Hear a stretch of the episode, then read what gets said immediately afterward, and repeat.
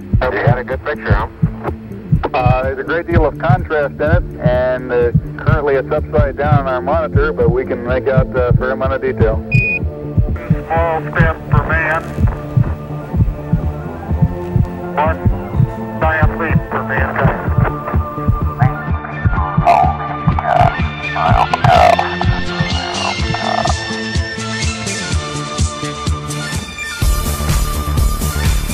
Alright, alright, alright, guys. Começando mais o Lampcast, eu sou Danilo Bertoso e a minha vida é a própria jornada do herói.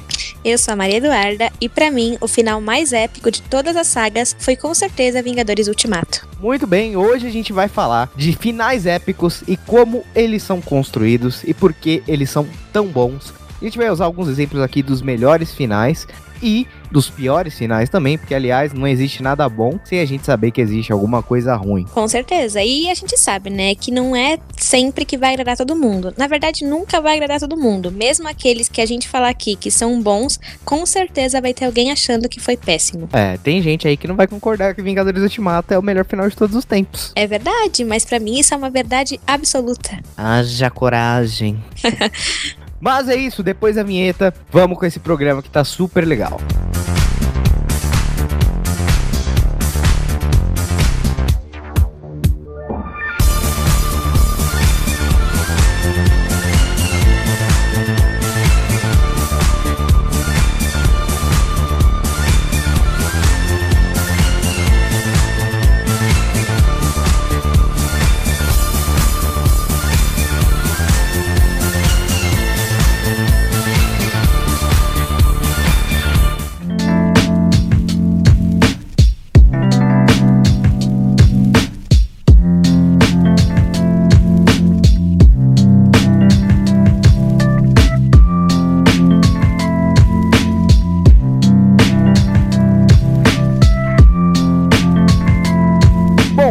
a gente já tinha combinado aqui, eu e a Madu, a gente tá começando. Acho que isso aqui é a maldição, Madu. É, Esse talvez é- seja. Esse quadro é a maldição, Madu.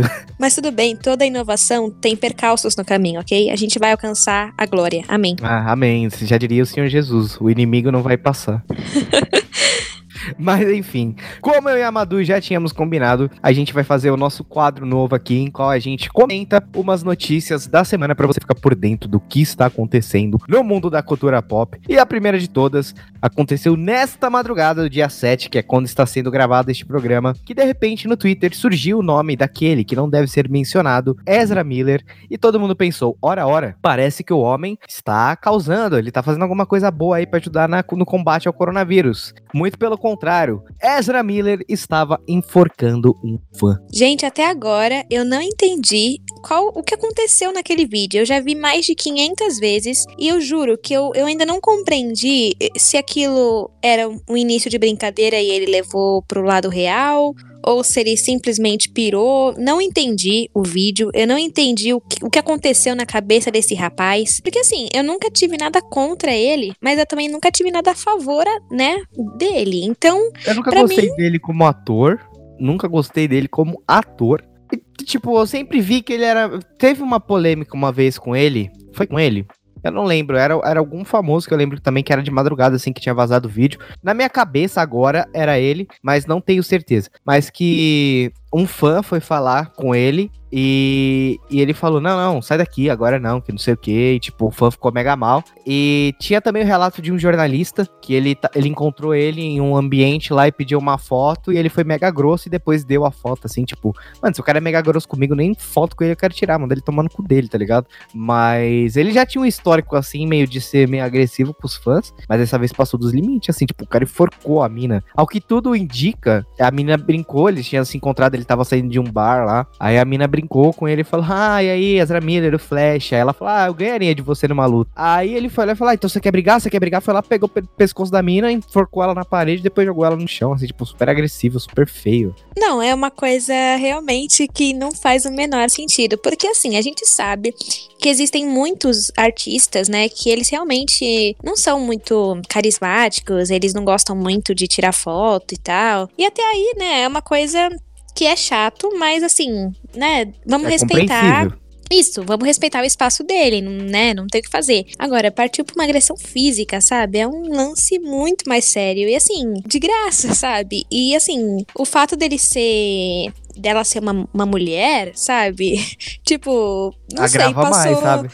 Passou todos os limites da minha compreensão aqui, entendeu? Eu, eu, eu sei que talvez ele seja grande demais pra mentes pequenas, porque não é possível, não é possível. Não, não. Pra mim, esse arrombado merecia. Porque sempre as pessoas exaltaram o talento do Ezra Miller por uma coisa que ele não é tão talentoso. Ele é um ator ok, tá ligado? Ele não é um mega ator conceituado, renomado que todo mundo fala. Uma coisa é a gente não apreciar o trabalho dele como ator, né? Sim. E outra coisa é ele agredir uma pessoa. Independente se ela era fã ou não, é, é uma agressão física que ele não sabe. É, ele ser uma pessoa pública agrava mais ainda a situação. Não sei, eu acho que a pandemia tá deixando as pessoas meio piradas da cabeça. Ah, não, mas esse moleque sempre foi pirado. Só faz filme pirado. Esse moleque é meio louco das ideias. Eu nunca gostei desse maluco. É, o flash dele também, pra mim, era uma bosta. Flash com aquele. Pra, pra- pra quem não conhece, o Barry Allen não é porque ele tem o poder de super velocidade que ele é um retardado. Nunca foi. Nunca foi. Tanto que a gente tem a série do Flash lá com o Grant Gust, que, tipo, a série de baixo orçamento, beleza? Mas o, o Grant Gust, ele faz um puta trabalho como Flash, entendeu? Ele não. não ele, mano, ele entendeu o personagem, tá ligado? Ele é um cara normal que tem superpoderes. É isso que é o Barry Allen, tá ligado? É um cara que trabalha com cientista Florence e tudo mais. é, e, tipo, ele não é esquizofrênico do jeito que ele criou, sabe? Então, tipo, isso já era um agravante eu não gostar dele. Não gosto do filme que ele faz, o, as vantagens de ser invisível, não gosto. Precisamos falar sobre Kevin, não gosto. É, Animais Fantásticos, só bosta que ele participa, esse moleque. Tudo que ele faz fica ruim. Liga da Justiça é ruim. Tipo, mano, nunca gostei desse moleque, tá ligado? Então, tipo, agora pra mim é um motivo pra Warner mandar esse filho da puta pra casa do caralho. Vai embora, chega. Mas a gente tem que lembrar que a Warner tem um histórico de trabalhar com umas pessoas meio lelé da cabeça, por quê? Johnny Depp, que teve seu caso aí louco com a mulher dele, continua lá na franquia dos Animais Fantásticos. Amber Heard, que é a mulher do Johnny Depp, que também é lelé da cabeça, continua na Aquaman. Então é muito provável que o Ezra Miller continue, infelizmente, como Flash. É aquela história, precisamos falar sobre o Ezra, né? Porque, sinceramente, eu nunca acompanhei o trabalho dele. É, eu assisti a Liga da Justiça, eu assisti o Animais Fantásticos, mas pra mim ele sempre foi muito coadjuvante, nunca. Sei lá, nunca me chamou muita atenção a atuação dele também. É, eu não assisti as vantagens de ser invisível, que me parece que ele tem um, um estrelismo maior. Mas não sei, eu, eu acho que ele teve algum acesso de loucura. Não, não, eu não consigo compreender, realmente. Pois é, que pague pelos crimes. Eu fiquei com muito dó da fã, porque no vídeo você vê que ela tava, tipo, super feliz de ter encontrado o ídolo dela e tal. E na internet também, várias pessoas se decepcionando e tal. Tipo, é muito triste uma situação dessa. Então, que esse filho da puta pague pelos crimes que ele está cometendo. É, vamos aguardar a justiça agir. É, que seja feita justiça. Amém. Bom, a nossa segunda notícia são as novas datas dos filmes da Marvel que tinham sido cancelados ou adiados, né? Devido ao- à pandemia do coronavírus. É, ficou muito bagunçado o calendário da Marvel. A Marvel esse ano parece que ela começou com o pé esquerdo, porque teve problema no set dos Eternos que pegou fogo. Teve problema no set do Falcão e do Soldado Invernal com a crise de- do coronavírus. Então, tipo, a Marvel, ela, ela começou o ano com o pé esquerdo total, mas ela agora parece que ela tá mais otimista, colocando as datas pros filmes dela. Então, a gente vai comentar aqui a data de cada um deles, começando pelo Viúva Negra, que estreia dia 6 de novembro de 2020, e isso se a pandemia do coronavírus ainda não tiver acabado. A gente espera que tenha acabado a pandemia, né? É o que a gente tá torcendo. E eu complemento o que você disse. Dizendo que não foi só a Marvel que teve um péssimo início, mas a Disney num total. Porque teve Sim, o adiamento de Mulan e, enfim, o calendário da Disney esse ano tava bem, bem completo, bem interessante e acabou que bagunçou tudo, né? O Mulan, por exemplo, parece que ele foi amaldiçoado. Por quê?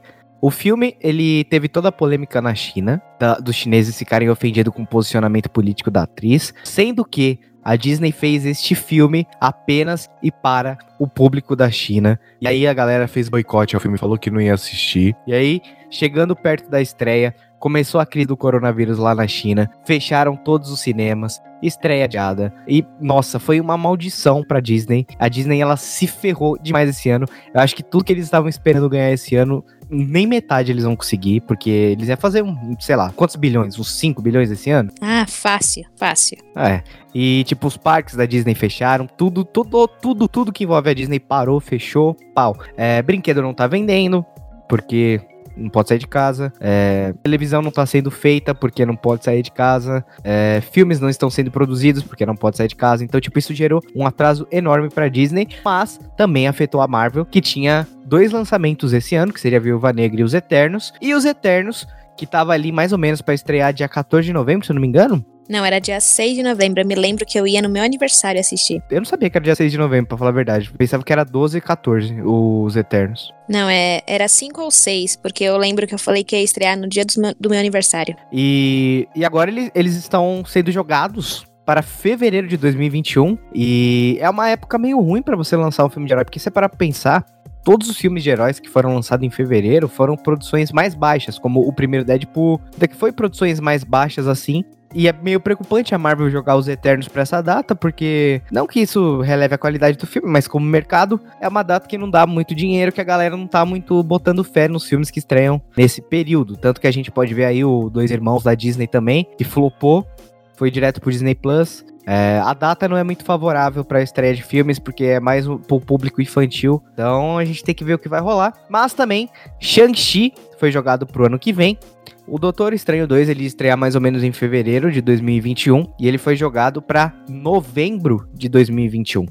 Basicamente, todas as produções atrasaram praticamente um ano, né? Porque Viúva Negra Uhum. atrasou aí oito meses, é, Doutor Estranho atrasou 10 meses. Então, realmente, o calendário da Marvel vai ficar um pouco confuso, um pouco bagunçado. Mas, é, na verdade, depende da gente fazer uma bilheteria boa. Porque, por exemplo, Dois Irmãos, que você deu o exemplo, é um filme muito bom. É um filme que com certeza faria muito sucesso se não tivesse rolado essa pandemia. Acabou flopando, assim como foi o caso é, de Aves de Rapina, que não foi só por conta da pandemia, enfim, teve várias questões. É, mas eu acho que foi bem inteligente a escolha da Marvel de colocar os filmes bem lá pra frente, porque a gente não sabe. Se eles colocassem Viúva Negra pra agosto, corria o risco de ter que ter um novo adiamento. Então eu acho que foi bem inteligente eles jogarem bem pro fim do ano e começo de 2021. É, geralmente os filmes que fazem maior bilheteria, eles costumam estrear em dezembro, né? Que é o caso do Aquaman, o Star Wars, o Senhor dos Anéis, foram filmes... Harry Potter também estreava entre junho e às vezes dezembro, novembro. Os filmes que estreiam no final do ano, eles tendem a fazer mais dinheiro, eu acho que é por causa da espera que as pessoas têm é, no anúncio desses filmes, então eles tendem a fazer bastante dinheiro. Fora que começo de ano é, é uma época complicada porque muita gente tá viajando e também é aquela coisa, né? O Brasil só começa a andar depois do carnaval. É, muita gente não vai ao cinema é, em janeiro, principalmente é, o pessoal mais jovem, assim, criança até vai bastante. As produções infantis estreiam no começo do ano, mas é, as, as produções mais é a época que a adultas. criançada tá de férias, né? Sim, e as produções mais adultas acabam ficando mais pra frente, até porque não faz muito sentido você ir ao cinema em época de férias escolares pra assistir, por exemplo, O Homem Invisível, que é um filme adulto. Uhum. Né? Então eu acho que foi uma escolha inteligente, talvez não muito na escolha da data dos, dos Eternos, porque fevereiro ainda é uma data bem escolar e eu acho que os Eternos é, na- não tem nenhuma vibe infantil, pelo que eu pude é, acompanhar tanto nas cenas que eles passaram na Comic Con. Talvez esse filme não faça muito sucesso, mas talvez faça, porque eu estou esperando bastante por ele, então não sei. É, o que nos resta é torcer para que esses filmes da Marvel, eles façam o sucesso. Eu acho que de todos os Eternos é o que vai ser mais prejudicado. Ou não, a gente pode se surpreender também, porque o Deadpool surpreendeu a galera, fez 800 milhões, mas mesmo assim ainda acho uma data preocupante. As outras produções, como Thor, Pantera Negra 2 e Capitã Marvel, foram jogados para 2022, porque o Thor estrearia em 2021. Então, não foi dessa vez que a Marvel vai lançar quatro filmes no mesmo ano. Mas é, vale lembrar também que as produções do Disney Plus, elas não tiveram novas datas de estreia, porque elas ainda estão sendo gravadas. É, esses filmes, eles são muito mais fáceis de gravar do que as séries, que elas são com um orçamento um pouco mais baixo, então você não pode usar tanto CGI, você não pode usar tanto fundo verde, e por isso você tem que ir pra rua para gravar as séries. Então, é, essa pandemia aí do coronavírus bagunçou muito o mundo de Hollywood, é, e como a Madu tinha falado, a gente não sabe como vai ser quando tudo isso acabar, a gente não sabe como a sociedade vai reagir, como como as pessoas vão voltar aí pra grandes aglomerações e lugares fechados, como cinema, shows, festas, baladas, essas coisas. Isso é uma coisa que a gente vai discutir no podcast que a gente vai gravar, mas até lá a gente só tem que esperar pra ver como que vai ficar a situação, né? Porque tá cada dia mais difícil. Mas a gente tem que ver o lado bom, né?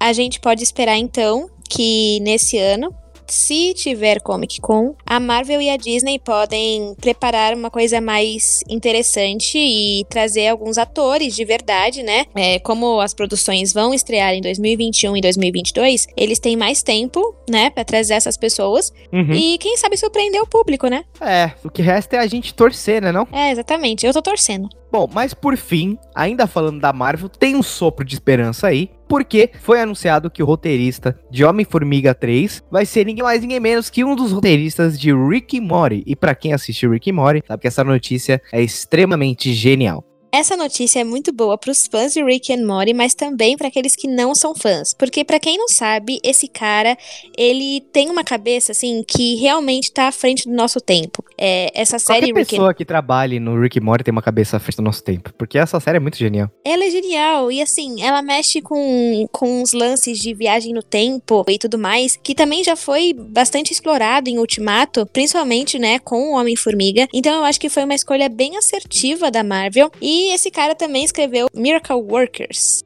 É, ele faz o quê? O que é Miracle Workers? Miracle Workers é, é uma série é, cômica que tem o Daniel Radcliffe e o Steve Buscemi, do Cães de Aluguel. Eles... O Daniel Radcliffe, ele é um anjo e o Steve Buscemi é Deus. E, tipo, Deus, ele meio que dá uma... Ele tá cansado de ser Deus e os anjos estão lá trabalhando pra resolver os problemas da humanidade e tal. E aí ele meio que cansa do mundo e ele quer brincar com o mundo e ele bota, tipo, ah, a Terra vai explodir em 15 dias se vocês não fazerem o bem, alguma coisa assim, pro, pra motivar os anjos, assim, sabe? E aí, tipo, a, o objetivo dos anjos é fazer que Deus volte a olhar pra Terra, assim, é de comédia. Ela é bem bobinha, mas ela é bem legal, assim, essa série. Mas o que é mais genial mesmo é o Rick Morty, porque foi como você falou, é, o Rick Morty, ele trabalha com esse lance de viagem no tempo, e o Homem-Formiga, ele foi o principal motor para que eh, nos Vingadores eles voltassem no tempo. Então, isso já diz um pouco sobre o que pode ser a trama. Pode mexer mais com viagem no reino quântico, eh, voltar no tempo, talvez ele querer recuperar esses cinco anos que eles ficaram ali perdidos. Exatamente. E assim, a gente sabe que o- os filmes do Homem-Formiga, eles, eles são muito bons, mas normalmente eles são es- esquecidos no churrasco, né? Completamente. Homem-Formiga 2, tipo, eu assisti no cinema e nunca mais vi de novo, eu te juro. Ah, eu também. Eu achei bem chato, pra falar a verdade. Mas, né, nem é só isso. Ele, ele teve bastante importância agora no Ultimato, mas lon- te- antes disso ele tinha aparecido em Guerra Civil. é, teve até aquele momento mais que ele brilhou um pouquinho mais, mas realmente ele é um herói que a gente não se lembra muito é, quando a gente fala. O Homem-Formiga, ele é um No Ultimato, eu acho que ele virou um personagem muito importante no, persona... no Vingadores Ultimato. Porque foi ele que deu a ideia, ele que fez a máquina do tempo lá voltar, não sei o quê. É, ele tava amigão de todos os Vingadores e tal. É, tipo, daí pra frente que você tem que trabalhar o personagem, sabe? Tipo, não tem que voltar lá pra trás e fazer ele ser o excluído de novo. Porque ele não é mais o excluído, agora ele é dos Vingadores, entendeu? Exatamente, ele foi uma peça assim crucial, né, na É, todo ele, o sem ele roteiro. não tinha história dos Vingadores Ultimato. Exatamente. E assim, na verdade, é, eu particularmente acho que eles exploraram o reino quântico de uma maneira bem legal, mas ainda assim, eu acho que faltou um pouco de coerência, não sei. Eu, eu acho assisti que o. você fala embasamento, tipo, no sentido de explorar mais o reino quântico. É, um, um embasamento científico, digamos assim. Porque quem assiste Rick and Morty é, vê a viagem no tempo e sabe, é muito natural a forma que é tratada. Você entende, você consegue é, compreender o que está sendo mostrado pra você sem diálogo expositivo nem nada do tipo. É a genialidade mesmo da cabeça é, desse cara que é assim num nível muito muito acima é, do que eu tô acostumada a ver em filmes de viagem no tempo. Uhum. Então talvez nesse nesse terceiro Homem-Formiga eles consigam adaptar essa ideia tão maluca da viagem no tempo é, pro universo dos heróis de uma maneira simples de ser entendida, mas ao mesmo tempo genial. É o que eu espero. É, assim como o Rick e Morty, né? É, porque o se- é que, tipo assim, eu não assisti o segundo de novo. A, a memória que eu tenho do segundo foi o, o gosto ruim que ele deixou na minha boca quando eu saí do cinema, sabe? Então, tipo, eu preciso rever, tenho um pouco de preconceito com esse filme, porque eu lembro que eu saí. Eu, eu não sei se é porque eu esperava muito alguma coisa de Vingadores Ultimato naquele filme, tipo Capitã Marvel, sabe? Ou se ele realmente é bom e eu não abri meu olho pra enxergar, sabe? Então, tipo, agora com as expectativas baixas, que eu já sei o que acontece, talvez eu possa assistir e ter uma outra visão. É, então, eu, eu realmente também não assisti uma segunda vez. É, na verdade, eu não tenho planos de assistir, né, no momento. Mas eu acho que, que assim, tem chance, bastante chance, na verdade, deles conseguirem salvar esse herói. Porque ele já teve um grande protagonismo no Ultimato. E o primeiro filme dele, eu gosto muito. Gosto eu gosto bastante. muito do primeiro também. O primeiro eu lembro que eu não dava absolutamente nada pra ele. E foi um filme muito legal. É, então, ele, ele foge um pouco da pegada daquela coisa mais, mais pesada, né? é, que a gente vê. É, então, a gente vê um filme assim do Capitão América, é aquela coisa pesada, histórica e tal. E enquanto ele é, tá mais num, numa pegada assim do Shazam, por exemplo, que é um, Outro mais uma. injustiçado. Eu gosto muito de Shazam. e, assim, é, é um lado mais cômico. E o Paul Rudd é um cara sensacional. Eu gosto muito dele. Então, eu acho realmente que, que se a Marvel realmente souber apostar nas ideias desse, desse cara, eles vão longe com o Homem-Formiga. Porque é um herói que tem muito potencial. É um poder legal, pô. Você fica minúsculo. É, o que o poder você faria se você é fosse maneiraço. minúsculo? E o elenco do Homem-Formiga é muito bom, né? Sim, então, eu acho. O Michael Douglas voltou agora, né, pro Homem-Formiga 3. E assim, Uhum. Eu acho que se eles souberem realmente é, trabalhar esse filme, não tem como dar errado. É, esperamos que a Marvel saiba trabalhar esse herói. Estamos botando fé com esse roteirista aí do Rick Morty, porque se tem o Rick Morty envolvido, é porque tem cabeça. Vai lembrar que o Homem-Formiga ainda não tem data de estreia, a Marvel ainda não anunciou a data de estreia, mas vai rolar. Vamos esperar pra 2023, quem sabe? Esperamos, ou 2022, né? A gente ainda não tem nenhuma data aí de, de um terceiro filme, pra, do- de um quarto filme pra 2022. É, pois é, vamos aguardar, né? Vamos aguardar. can't breathe because you're thinking about how small you are and how meaningless it all is. It's so cruel to let people love you. All you're doing is promising you'll one day break their hearts.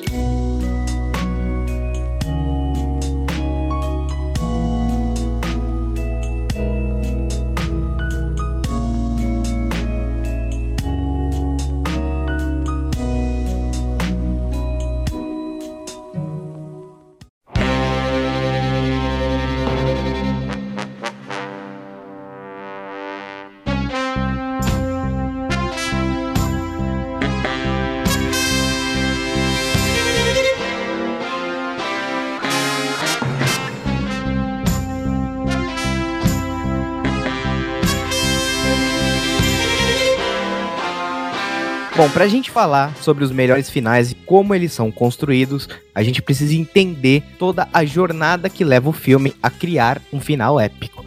Essa jornada, muitas das vezes, é chamada de monomito ou a jornada do herói. Eu vou explicar aqui pra vocês rapidinho o que é a jornada do herói, ponto por ponto. É, eu espero que fique bem claro, assim, porque essa é uma fórmula que pra qualquer história que seja redonda e bem trabalhada, ela é essencial. Então, o monomito, ele é mais ou menos um conceito da jornada cíclica, na onde o personagem, ele começa de um jeito e ele precisa passar por várias provações para ele terminar de um jeito completamente diferente no mesmo ponto aonde ele começou. Um exemplo disso é a jornada do Simba, que ele começa como uma criança que estava predestinada a ser rei. O pai dele morre, ele sai do lugar comum da vida dele, ele encontra novos amigos, ele aprende uma nova vida, ele derrota o, o tio dele que matou o pai dele e por fim ele volta transformado para o lugar onde ele estava, entendeu? Mesmo assim, fazendo o ciclo.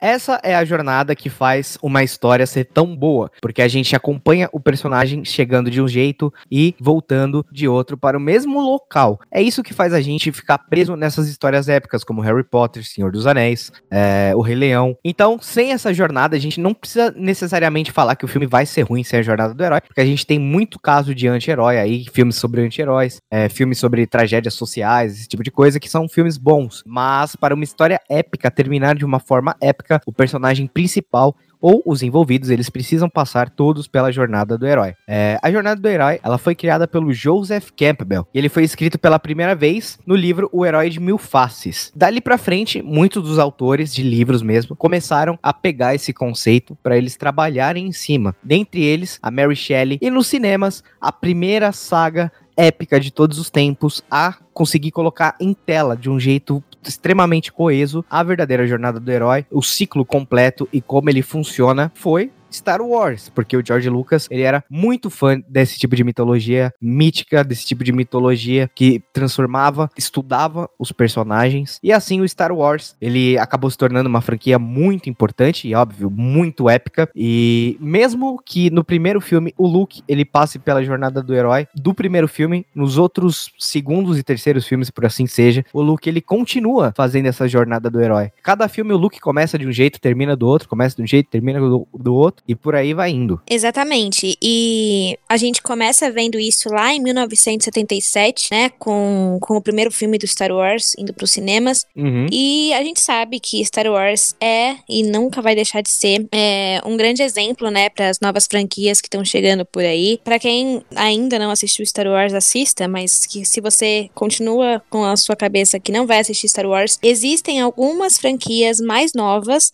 né, que que entram nesse, nesse conceito da jornada do herói, como é o caso, por exemplo, de Harry Potter, que é uma franquia mundialmente famosa também, Uhum. é muito conhecida. Eu gosto bastante dos filmes, acho eles bem coesos e redondinhos, assim como os livros, né? Os livros eu gosto ainda mais. É interessante ver que no Star Wars você acompanha a jornada do Luke, mas assim, você acompanha a adolescência do Luke, assim, e não é e não é uma passagem de tempo tão longa quanto como é no caso de Harry Potter. Você conhece o Harry Potter com bebezinho, né? Mas a jornada dele começa com 11 anos de idade e só vai terminar quando ele tem 18, né? No último filme. Então é interessante ver que às vezes a jornada do herói nos filmes pode durar, sei lá, 24 horas, que tem filmes que, que se passam em 24 horas, como pode durar 8 anos, como é o caso de Harry Potter, ou como Uhum. pode, durar 3 anos, como é o caso de, de Star Wars. Ou como pode durar, sei lá, 10 anos, que é o caso do Senhor dos Anéis, entendeu? A jornada do herói não tem um tempo pré-determinado pra acontecer, não Uhum. tem um tempo pra começar e pra terminar. O que importa é que consiga, o, o herói consiga passar por todas as fases e terminar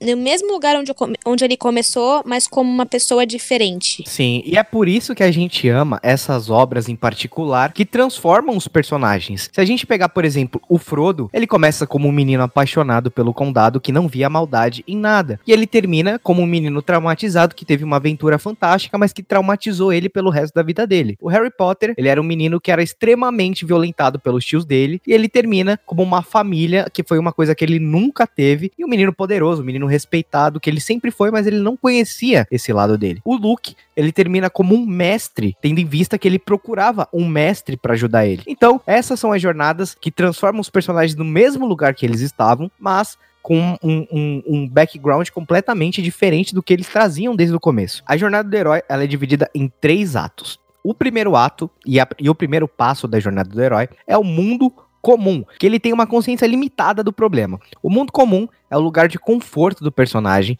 Ele tá ali é, é o Luke Skywalker em Tatooine, vivendo com os tios dele, infeliz, falando: Meu Deus, a minha vida nunca vai mudar, eu sempre vou estar ser isso aqui, o menino comum que ninguém liga. É, e com isso, ele vai para o segundo passo, que é o chamado à aventura. Eu vou usar o Star Wars como exemplo, porque é o que eu mais gosto da jornada do herói. Mas isso serve pra todas essas sagas que a gente citou até agora, né? Se você Sim, assistiu o Harry Potter, é o menino embaixo da escada que sofre abuso dos tios e não Uhum. conhece os pais e tudo mais. É, e o Frodo, por exemplo, é um menino que vive no condado e ele não quer ir pra aventura, ele quer ficar na dele, entendeu? Ainda assim, é o- a jornada do herói, porque ele estava vivendo no mundo comum, ele teve o chamado da aventura e ele recusou. É, que é, É. o terceiro passo. A que é o recusa. terceiro passo. Mas, mas, voltando pro segundo, o chamado da aventura, ele precisa aumentar a sua consciência e repensar os seus atos. O Luke, por exemplo, ele não queria ir pra aventura, o Harry não queria ir pra aventura, o Frodo não queria ir pra aventura. Esses são os exemplos mais reais de jornada do herói. Lógico que eles não são os únicos exemplos que a gente tem, mas eles são os mais fortes, que são os mais bem contornados. É, o segundo passo é ele ter essa consciência de que ele não deve ir.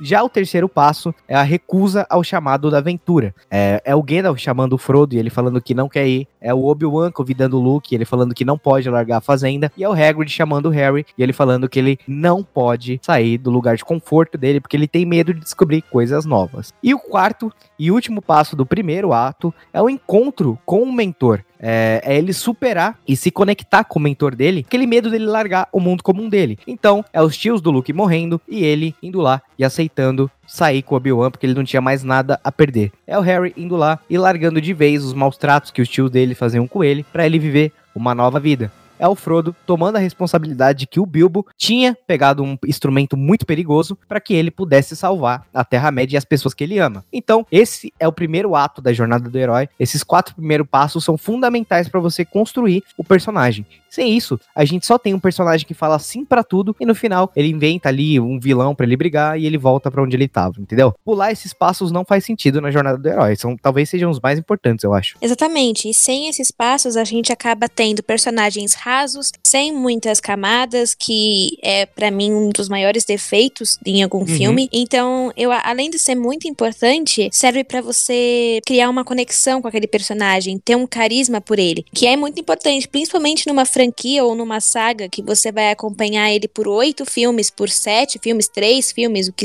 o que for, é, é um tempo que você vai passar com aquele personagem. E para mim, por exemplo, quando eu assisto algum filme e eu me identifico com algum personagem, eu sofro com ele, eu dou risada com ele. Uhum. Então é muito importante você estabelecer essa conexão entre o espectador e o personagem. E esses quatro, esses quatro passos, né, da jornada do herói, para mim são essenciais para isso. E é da hora também a gente abrir esse leque aqui do primeiro ato, é, como ele vai construindo a personalidade dos coadjuvantes. Por exemplo, se não tem o Hagrid para chamar o Harry para ir para Hogwarts, como que a gente vai saber que o Hagrid é um personagem que vai transformar o Harry em outra pessoa se a gente não tem ele puxando o Harry para uma aventura? Então, a gente precisa que esse mentor entre na história e a gente precisa abrir uma jornada do herói para esse mentor e, pra, e assim a gente vai indo, criando esses leques pequenos que vão desenvolvendo esses personagens. É uma coisa natural, não é uma coisa planejada. A coisa planejada é você seguir os 12 passos para que o herói chegue e cumpra sua missão. Porém, você abrir o leque e criar um novo leque para a história de um coadjuvante, como por exemplo o Obi-Wan, o C3PO, o R2, o, o Anakin, o Hagrid, a Hermione, o Rony, o, o Sam, o Gandalf, o Pippin, o Merry. São essas pessoas que vão transformar o herói em quem ele deve ser no final. E sem essas pessoas você não tem. É, eu acho que é meio impossível você pegar um herói só e fazer ele fazer os 12 passos sem ninguém pra ir, ir puxando ele para essa aventura, sem ninguém indo incentivando ele. E um filme que a gente viu recentemente também, que é Os Dois Irmãos, que Os Dois Irmãos é praticamente o desenho da, da jornada do herói. Sim, com certeza, eu tava pensando nisso agora. E, e além da gente ter o carisma, né, que tem que ter com o protagonista, esse carisma também tem que ser passado pro mentor. Como é que uhum. o protagonista vai confiar nele se a gente não confiar? Quando o Hagrid chega na casa dos tios do Harry, a gente cria uma confiança com ele. Assim como quando o Gandalf chama o Frodo pra aventura, a gente automaticamente cria uma empatia com ele e também com Obi-Wan. Então, são personagens muito queridos nessas franquias que todo mundo é, sabe que quando eles estão chamando o protagonista é, é para um, um crescimento dele. A gente nunca vai. Na verdade, eu duvido que alguém tenha desconfiado da índole desses personagens, porque é tão bem construído Sim. a confiança que eles passam que a gente eles entram em tela e a gente fala, não, esse daí é gente boa. Eu pelo menos penso assim. E a gente pode pegar é, o exemplo de personagens que começam com a jornada do herói, como Han Solo, que lá no episódio 4 ele era o cara que recusava o chamado, e no episódio 7 ele é o personagem que leva o herói a fazer a sua jornada. Então, no começo, o Han Solo era o cara que não acreditava em nada, era o cara que recusava a aventura, era o cara que recusava o chamado, ele não queria saber de nada além de dinheiro, não queria saber de amizade, não queria saber de aventura, ele queria o dinheiro dele para pagar os rolês dele e ir embora. Afinal, ele era um personagem que tinha cabeça a prêmio ali. E no episódio 7, o Han Solo, ele é o personagem que conduz a Rey a toda a jornada, e ele também termina morrendo. O mestre dela acaba morrendo, que seria o Han Solo, e depois a gente tem esse ciclo envolvido com o Luke e com a Leia. Você consegue enxergar como todos esses personagens eles fazem a volta e todos eles completam um grande círculo dentro de três pequenos círculos. Isso é bem interessante de você ver também nos filmes é, do Harry Potter, por exemplo, que ele se torna aprendiz do, do Hagrid, né? Não exatamente aprendiz, mas uhum. é o Hagrid que o chama pra aventura. E o Hagrid, ele é o personagem que ele leva o Harry do começo ao fim, porque na primeira cena do Harry Potter é o Hagrid chegando com o Harry. E na última cena das Relíquias da Morte, parte 2, que eles têm juntos, né? Uma cena antes do final, é o, Ha- é o Hagrid abraçando o Harry depois de toda a batalha. Então, teoricamente, o Hagrid seria, assim, o mentor do Harry em toda essa jornada, por mais que ele também tenha o Dumbledore como mentor. Sim, é. O Harry, na verdade, tem diversos mentores na jornada dele. Uhum. É, a gente sabe que o Snape se torna um mentor pra ele, o Lupin se torna também, o Dumbledore, enfim, ele Os tem Sirius. o Sirius, exatamente, ele tem diversos mentores. E em alguns momentos a gente também vê ele como um mentor. Como, por exemplo, na Ordem da Fênix, ele acaba treinando alguns alunos, né, a alguns, alguns feitiços com aqueles alunos, é, por exemplo, o, o patrono, enfim. E ele se torna um mentor, porque a gente vê que ele teve um crescimento tão absurdo como bruxo e como pessoa e tudo mais, como um personagem. É, a gente começa a ver também o crescimento, por exemplo, da Gina a partir daquele momento. Porque a gente vê ela na câmera secreta como uma menina muito ingênua e, e meiga e tudo mais, que, que acaba caindo, né, nos encantos do, do Voldemort ali. E depois daquele filme, a gente vê ela só crescendo. No, depois ela engata né, naquele romance, enfim, nem vou comentar, é, com o Harry. E nos últimos Romance filmes. esse que vale lembrar que presta muito nos livros. Nos livros, do primeiro ao último livro, eles têm um relacionamento que eles vão construindo. Nos filmes, do quinto filme pra frente, ela começou a gostar dele. É, foi. Não, ela já gostava na câmera Não, secreta, né? no primeiro filme, ela gostava dele. Quando eles falam dela lá. Quando eles falam dele, na verdade. No segundo filme, ela trava quando ela escuta o nome dele. No terceiro filme, ela acho que nem aparece, se eu não me engano. É, eu acho que não. No quarto filme, o Neville sai com ela e não tem nenhuma reação. No livro tem todo um, desencadeamento que acontece lá. É, no quinto filme, tem um momento só que mostra que ela gosta dele, que é quando a Hermione fala que achou não tira os olhos do Harry. E ela meio que olha com uma cara de reprovação. Aí no sexto filme começa o romancinho besta deles. E ela só volta lá no sétimo filme, tipo, sabe? Não, Muito mas-. Sim, a gente sabe que o romance deles é, é bem estranho nos filmes, mas se você parar pra pensar, ela era uma menina ingênua ali no Câmera Secreta, ela vai ser treinando. É, ser treinada pelo Harry, assim como muitos alunos ali, e depois ela volta no, no sétimo filme como uma mulher empoderada, sim. A gente não vê aquele exemplo de empoderamento que era esperado é, da Gina, mas a gente vê sim um crescimento muito grande da personagem. E por mais que seja uma coisa muito pequena, um detalhe mesmo, que a gente só vê quando a gente presta atenção, não acaba sendo também uma jornada, porque ele acaba sendo o mentor dela, né? Ela É. e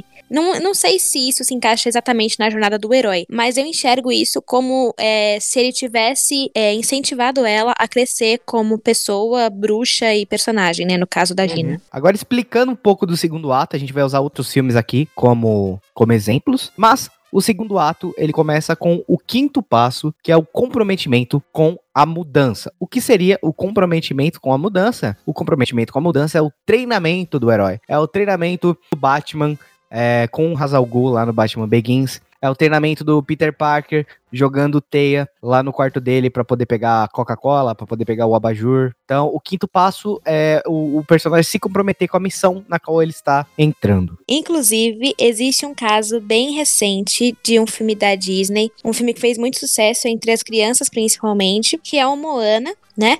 E a gente sabe que ela tem toda essa, essa jornada do herói do primeiro ato, é, desde que ela quer ir pro mar, ela quer explorar, ela é impedida pelo pai, e aí a avó dela acaba incentivando ela, né, a, a a ir pro mar, a- a- além dos recifes, como eles falam. Depois que a avó dela morre, aquilo incentiva ainda mais ela a ir atrás do sonho dela, porque ela não queria ser apenas a chefe de uma de uma aldeia, né? Uhum. E aí, é, quando ela se compromete mesmo com, com a mudança e com, esse, com essa aventura, a gente vê isso no filme com muita clareza. E aí, quando ela ultrapassa os recifes, que a gente vai entender o tanto do cuidado que o pai dela tinha com ela, porque a gente vê realmente que aquilo não era uma coisa simples como ela estava pensando. Então, ela estava sozinha, né, com aquele galo que, enfim, não tem nenhuma importância pra história, mas é, é engraçadinho. Enfim, e ela estava lá sozinha, sem o, o Galo, na verdade, ele é o alívio cômico, que também tem toda uma fórmula, porque o alívio cômico ele vem das peças de teatros romanas. Então, tipo, desde aquela época já tinha a- o alívio cômico, depois teve os negócios de bobos da corte. Então, tipo, é outro gênero que a gente trabalha com com outro ciclo, sabe? É, que é o, o sidekick engraçadinho. É, então, e assim, ele é um animal, então ele não tem uma fala no filme, mas a gente dá risada com ele, porque, enfim, é uma galinha no meio do oceano. É engraçado. E aí, é. Ela, ela enxerga aquele desafio realmente como um desafio, porque até aquele momento que ela estava ultrapassando os recifes, ela enxergava aquilo como um. Nossa, eu tô saindo aqui da minha casa pela primeira vez, vai ser super divertido. E ela vê que não é aquilo. Ela passa por um- umas tempestades, tornados, enfim, o, a canoazinha dela vira, tanto é que vai parar lá na ilha, né, do, do Maui. Então, assim, e que ela precisava aprender a velejar, né, a controlar o barco, porque senão ela ia morrer, né? É. Bom, o sexto passo é o herói experimentando a primeira mudança, que é ele descobrindo aquele novo mundo que ele tá se encontrando, os amigos dele, os aliados dele. Então, Voltando para os exemplos aqui, é o Batman descobrindo o Robin, é a, a aliança do Batman com o Alfred, é a aliança do Peter Parker com a Tia May, por aí vai indo. É, o sétimo passo é a preparação para a grande mudança ou a aproximação da caverna profunda, porque o personagem vai tendo o seu ápice e ele começa a cair um pouco devido aos problemas que ele vai enfrentar, ou seja, é o Homem-Aranha não achando um jeito rápido de deter o Duende Verde, enquanto o Duende Verde vai lá e bota fogo num prédio com uma criança dentro e afins. O oitavo passo é a aprovação, que é a tentativa da grande mudança, a superação, é o herói dando a volta por cima para poder derrotar o vilão. É isso, a gente vê. a- todo mundo não precisa nem dar os exemplos aqui. A gente sabe exatamente quais são esses momentos em todos esses filmes que a gente tá citando, né? É Harry versus Voldemort, é Darth Vader versus Luke, é Moana versus Nefite. Enfim, a gente sempre É, a gente, sabe. Se a gente parar pra usar quais seriam esses momentos aqui, em questões de saga, seria mais ou menos Harry Potter encontrando Voldemort no quarto filme e perdendo pra ele o Cedrico. E em Star Wars, seria o Darth Vader revelando que é pai do Luke e arrancando a mão dele fora. No Rei Leão, seria o Scar matando o Mufasa, fazendo o Simba fugir. Esse é o arquétipo mais fácil de se reconhecer. Acho que ele, ele é necessário, mas ele é mais fácil de se fazer diferente do primeiro ato. É, o segundo ato, ele também tem o, o, nono, o nono passo, que é a recompensa, que é a consequência da tentativa, as melhoras, os retrocessos do personagem, onde ele vê o que ele tá errando e o que, que ele vai melhorar de fato, é, o, é, o- é a jornada final dele. E esse esse ato é muito fácil de ser feito porque ele talvez seja um clichê do cinema em outros gêneros que não tenham a jornada do herói completa. É, então ele é muito mais fácil de se fazer, mas ele também é importante, porque sem ele, você não tem o confronto final. É, na É. verdade, todos os passos são importantes, mas o primeiro ainda é o mais importante. Então, esse segundo ato, na verdade, é a decaída do herói, né? Que a gente vê em praticamente todos os filmes do cinema, como você disse. E realmente é o, é o ato mais fácil da gente identificar. Mas eu não acho que seja o mais fácil de fazer, porque é difícil você é, fazer uma jornada do herói que seja original e ao mesmo tempo que respeite todos esses passos e que esse momento da decaída seja um- uma coisa que realmente abale o espectador, que a gente fale, nossa, sabe, que a gente fique, que a gente não, que a gente fique esperançoso da, do retorno do herói de novo e ao mesmo tempo que a gente sofra com essa perda dele. Eu acho que na verdade é muito difícil para um diretor conseguir fazer esse ato ser original, é, bem redondinho e ao mesmo tempo tocar é, no sentimental assim do espectador, porque Qual foi o filme que teve a decaída do herói que você mais ficou abalada? Você sabe qual que é? Ah, eu não sei. Talvez na minha infância tenha sido Rei Leão. É, mas não, não sei. Não sei mesmo. Acho que é um fato.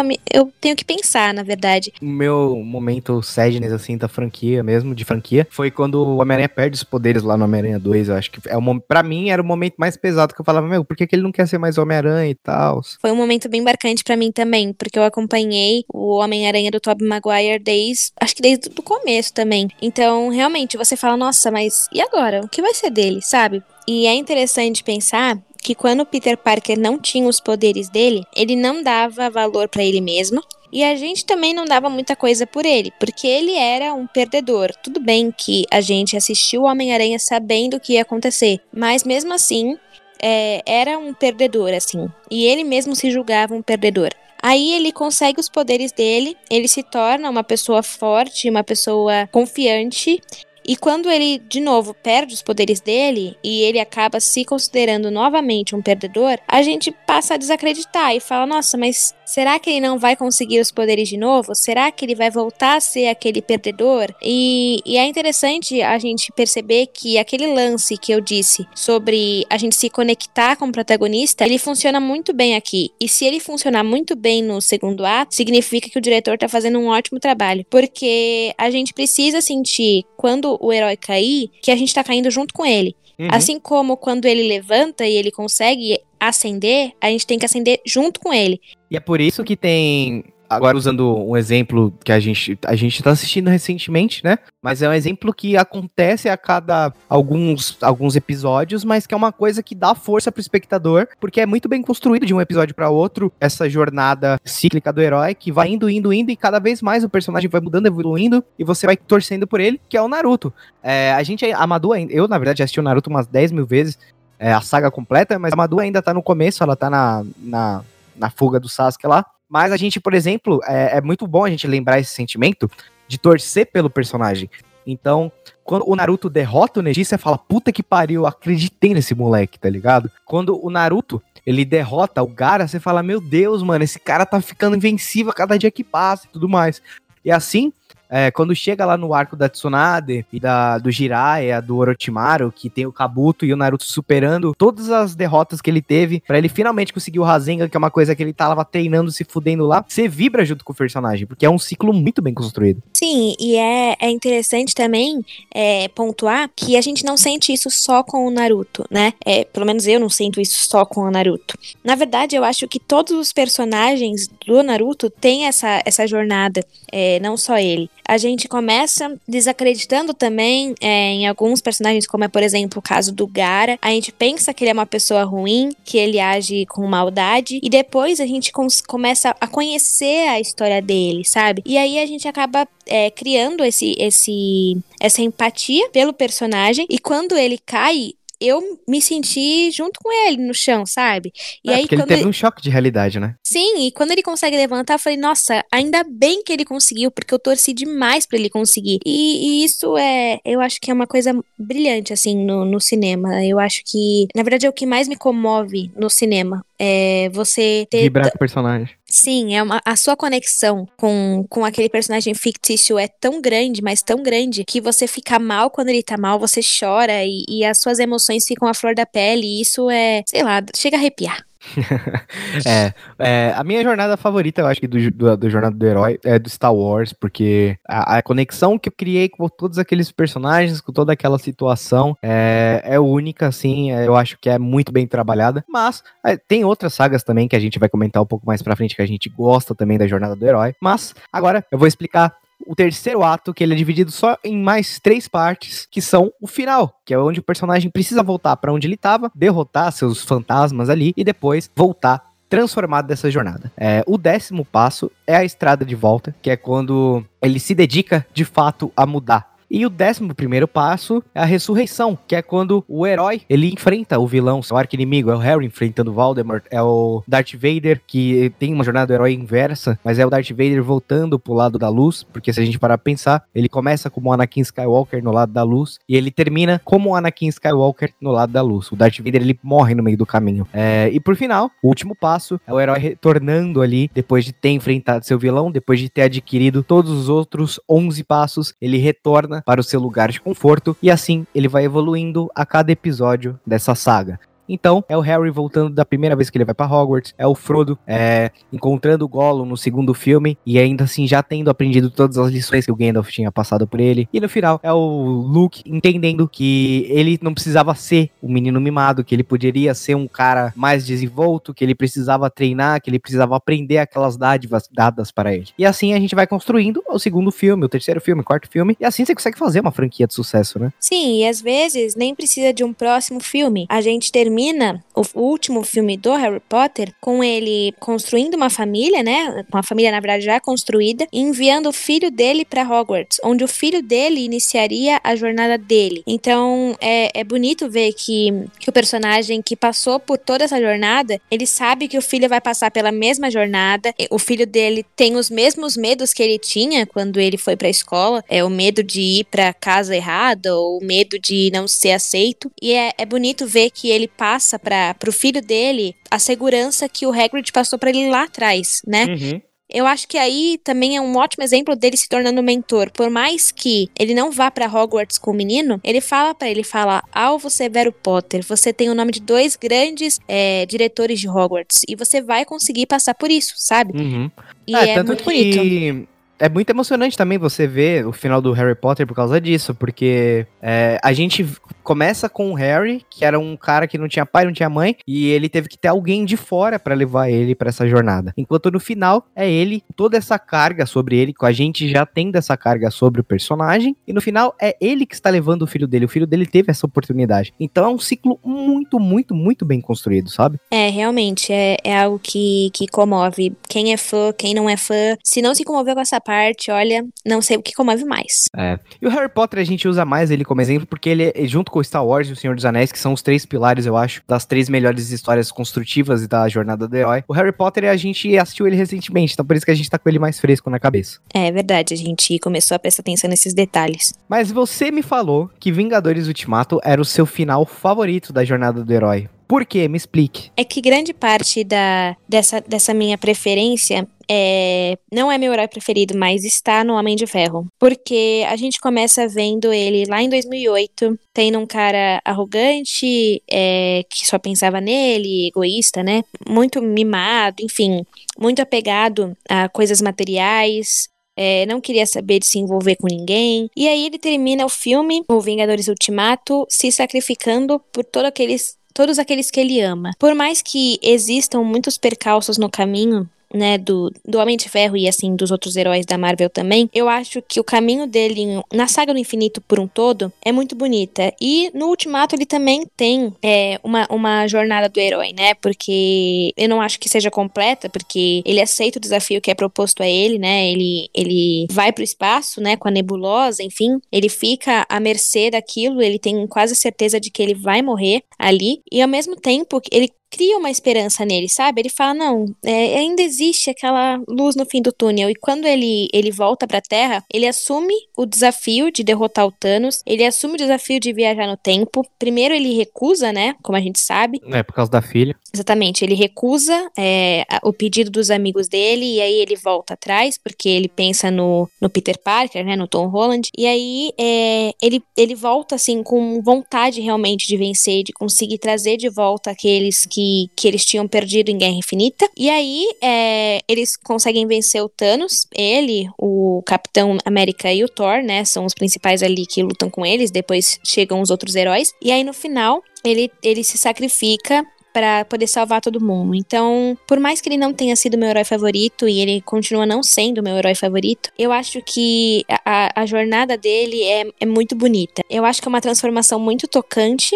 E é uma coisa muito possível de acontecer também, porque tudo bem, o Homem de Ferro não existe, o Capitão América não existe, nem o Thor, pelo menos até onde a gente sabe, né? É, Mas A gente não sabe. podia existir, mas enfim. Da- e... Na minha cabeça existe. Ah, na minha também. A minha realidade alternativa aqui funciona. É, então. Mas ah, você pensar uma pessoa que, que era arrogante, desapegada de tudo e não tava nem aí pra ninguém, no final acaba deixando todos esses sentimentos de lado em prol de uma coisa maior e por pessoas que ele amava. E a, a gente tem isso, né, no, no Ultimato como um sacrifício do Tony Stark, mas a gente pode ver isso de muitas formas, né? Ele, ele deixou de de aceitar o desafio por causa da filha e ao mesmo tempo ele se sacrifica e deixa a filha dele. Mas ele sabe que a filha dele vai ficar bem, que tem pessoas que vão cuidar dela e que o que ele fez é para salvar a humanidade inteira, a vida dele não meio que ele, ele conseguiu entender que a vida dele valia tanto quanto as outras, mas que ele poderia abrir mão da vida dele pra poder dar uma vida melhor pra filha, porque com certeza se o Thanos vencesse, a filha dele provavelmente, né, morreria, porque ele queria matar o universo inteiro no ultimato, não era nem Uhum. metade. Então ele ele acabou dando a vida dele pelo pelo pelas pessoas que ele amava e pela filha, né? Que a gente sabe que lá no começo ele nem pensava na possibilidade de ter um bebê. E eu acho que isso é, sei lá, me comove pra caramba, sabe? Eu acho Uhum. que o Tony Stark, por mais que ele tenha muitos defeitos e muita gente não gosta dele, é, a jornada dele não tem como não dizer que é uma jornada muito bonita e heróica, de verdade. É, eu acho que das minhas jornadas favoritas estão. Tem três, assim, que eu destaco muito, que eu gosto muito, que é a Rey, o Luke e o Naruto. Porque o Naruto ele começa como o menino marginalizado, o menino que não tinha pai, não tinha mãe, que fazia de tudo pra chamar atenção. E ao decorrer a gente vai vendo ele se superando, ele criando novos poderes e tudo mais. E a- a- ao decorrer do anime a gente vai vendo como ele vai evoluindo de forma coesa. Não é uma forma que você fala, nossa, mas do nada o Naruto tá sendo amado pelas pessoas assim. Não é. Você começa com o Naruto criando o laço dele com o Sasuke com a Sakura. Depois ele criando o laço com os outros ninjas lá da, da, de- da Folha. Depois ele criando um laço com o Kakashi, depois ele criando um laço com o Jiraiya, depois ele criando um laço com os moradores da aldeia da Folha, depois ele se comprometendo com a Tsunade, e assim ele vai crescendo, crescendo, crescendo, crescendo, até que chega lá no final e ele acaba virando aquilo que ele queria ser. Então é muito legal você ver essa jornada do Naruto. É, e a da Rey, eu acho que a, a jornada da Rey é muito parecida com a do Luke, tirando o fato que a Rey, ela tinha um caminho totalmente diferente pra tomar. A partir do momento que ela descobre que ela é neta do Palpatine, ela poderia usar aquilo pra falar, mano, então é isso, foda-se, acabou. Mas ela volta pra essa curva que ela tava, ela sai dessa curva que ela tava e ela segue de novo essa jornada. Por isso que eu acho a jornada da Rey muito, muito incrível. E a do Luke eu não preciso nem falar, porque é, o pôr- eu acho que as, as- todas as cenas que tem o Luke e o pôr do sol remetem essa jornada do herói dele. É, ele bebê chegando em Tatooine e os tios dele com ele no braço vendo o pôr do sol. É, é ele sonhando em sair daquele lugar, mas ao mesmo tempo não querendo largar os tios, vendo o pôr do sol de Tatooine. E no final, ele se sacrificando pra salvar todos aqueles que ele ama, aquela ideologia que ele defende, mesmo sem quebrar a palavra dele que ele ficaria naquela ilha pra morrer. E mesmo assim, ele, ele vira o fantasma da força e ele morre vendo o pôr do sol. Pra mim, essas jornadas elas são fantásticas, elas me arrepiam, elas são muito bem escritas. É, eu concordo com você. Eu falei da, da minha favorita, mas eu não tiro mérito nem um pouquinho da jornada deles também. É bem, bem escrita, bem redondinha. E assim, eu acho que pra quem é fã deve comover muito, né? A gente sabe, a gente chora. Mas mesmo pra quem não é fã e enxergar isso, com certeza vai ser comovente. Sim. E a gente também pode dar o exemplo do Harry Potter, né? Que no final, ele era o menino escolhido ali pra uma missão, mas mesmo assim, ele ainda segue o padrão da jornada do herói. A gente tem outros casos também, como o Marty McFly, o Indiana Jones, o Batman e todos esses filmes de grandes franquias que têm atos épicos, os próprios Vingadores, como a Madu falou. Mas, se você quer saber a fórmula de como fazer uma jornada épica de sucesso e fazer um final épico para a sua história, essa é a fórmula correta. É, e não vamos fazer, pelo amor de Deus, não me coloquem trollagem no último filme pro filme ficar interessante, tá bom? É, Escutou? porque existem, existem sagas que nem fazem a jornada do herói completa, mas pegam alguns pontos ali e no final estragam tudo no final. E esse final a gente tá falando do quê, Madu? A gente tá falando de amanhecer, né? Porque o filme inteiro, a saga inteira é aquela é uma coisa merda. A saga inteira é uma merda. aquela coisa mal parada, aquele romance adolescente clichê. Aí vem aquele lua nova insuportável que a Bela fica 85 anos olhando pela janela. Vem aquele eclipse que eles querem colocar um acampamento com o o Jacob sem camisa o tempo inteiro. Depois vem o pior deles, na minha opinião, que é aquele que a Bela fica grávida, que, meu Deus do céu, nove meses passariam mais rápido do que a gravidez da Bela naquele filme, que é insuportável. E no. É, não, é insuportável esse filme. E no último, né, o final da saga, eles colocam uma luta muito incrível na tela e você fala, meu Deus, agora sim. É, naquele momento eu, eu, eu- eu assisti no cinema, porque eu era um adolescente que ia atrás da moda, mas eu lembro de chegar no cinema. Porra, mano, finalmente um bagulho decente aqui nessa porra, caralho. Fina, vai, caralho, briga, pai, é vampiro arrancando a cabeça, cara. Aí, mano, eu nunca vou esquecer, eu nunca, nunca, nunca vou esquecer a reação do homem que tava atrás de mim ao descobrir que aquilo era só uma visão. Ele pegou, foi muito engraçado. Ele pegou o saco de pipoca que ele tava na mão, ele falou, vai tomar no cu, e jogou assim na tela. Ele falou, nada nessa porra desse filme pode ser bom, vai tomar no cu. E aí todo mundo começou a cascar o bico, mano, de tão ruim que foi. Aí, tipo, no final, todo mundo só fez, "Ah, vai jogar. Não, realmente, esse final a, a coisa boa dele é que ficou marcado, né? Ninguém nunca vai esquecer. É, Eu acho que é, tipo, a maior lição de como você não fazer o final de uma saga e como você não fazer uma saga do jeito que foi feito. Porque do jeito que foi feito, puta que pariu. Os livros até dá pra engolir. É uma coisa adolescente, mas assim, pra idade que a gente tava na época que foi lançado, dava, dava pra engolir. Agora, os filmes, eles simplesmente, assim, largaram a mão, sabe? Eles fizeram do jeito que deu. É que, tipo assim, bem ou mal, o livro sendo uma bosta, mas uma bosta. Ainda assim, é literatura, entendeu? Ainda assim tem alguma coisa a mais ali pra você sugar. Mesmo que seja um- uma vírgula, ainda tem alguma coisa.